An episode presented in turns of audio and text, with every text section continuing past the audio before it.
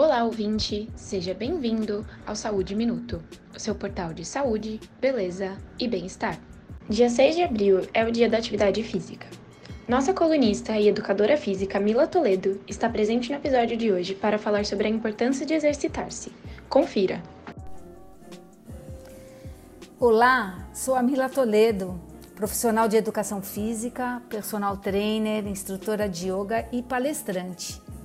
Adoro praticar variadas atividades físicas como yoga, ciclismo, caminhada, beach tênis, frisbee, frescobol, entre outras.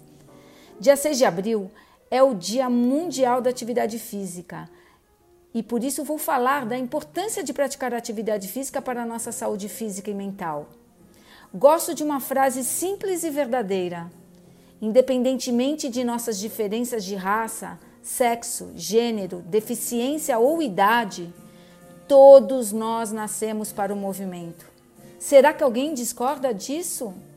Então, partindo desse princípio, qualquer forma de movimento é válida para manter-nos vivos e saudáveis. Os músculos em movimento acionam mecanismos internos como o nosso sistema circulatório, evitando doenças como a trombose. O coração, quando bem treinado, fica mais forte e eficiente e, juntamente com os pulmões, consegue levar mais oxigênio, que é o alimento vital para todas as células. As pernas e braços, quanto mais exercitados, maior será a capacidade para caminhar, sentar e levantar, empurrar e puxar, carregar peso e executar outras atividades funcionais do nosso dia a dia. A musculatura das costas, quando alongadas, evitam as dores na região lombar e promovem uma coluna saudável. Quem pratica atividade física de forma equilibrada desde cedo, de uma certa forma está investindo no seu envelhecimento saudável. E como escolher a melhor atividade física? Vamos umas dicas.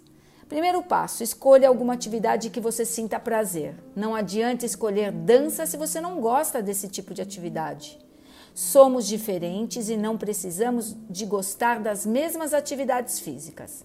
Segundo passo, distribua sua rotina em três tipos de atividades: as cardiovasculares, as aeróbicas, que são aquelas que conseguimos manter num ritmo moderado e constante durante 30 a 60 minutos sem parar, como a caminhada, corrida, ciclismo, dança, natação e ginástica aeróbica.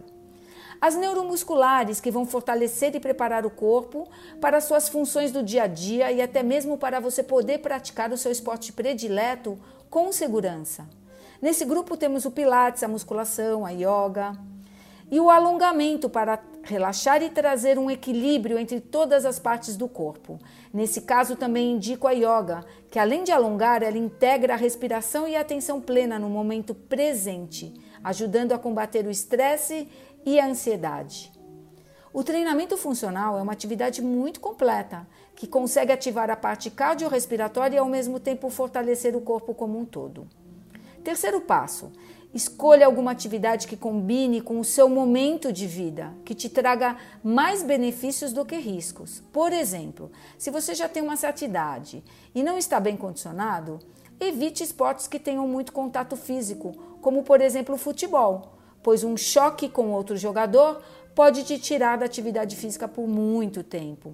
Quarto passo: coloque a atividade física como prioridade e abre um espaço na sua agenda. Não espere abrir um espaço no seu dia para você fazer atividade física. Pelo contrário, ela deve ser a prioridade no seu dia. Quinto passo: prepare-se para a atividade por exemplo, alimentação, hidratação, vestimenta e equipamentos. E o sexto passo mais importante: curta, desfrute, sinta prazer, perceba que esse é o seu momento. O seu corpo é o seu templo onde habita a sua vida. Cuidando dele, você está devolvendo tudo aquilo que recebeu quando nasceu. Seja feliz.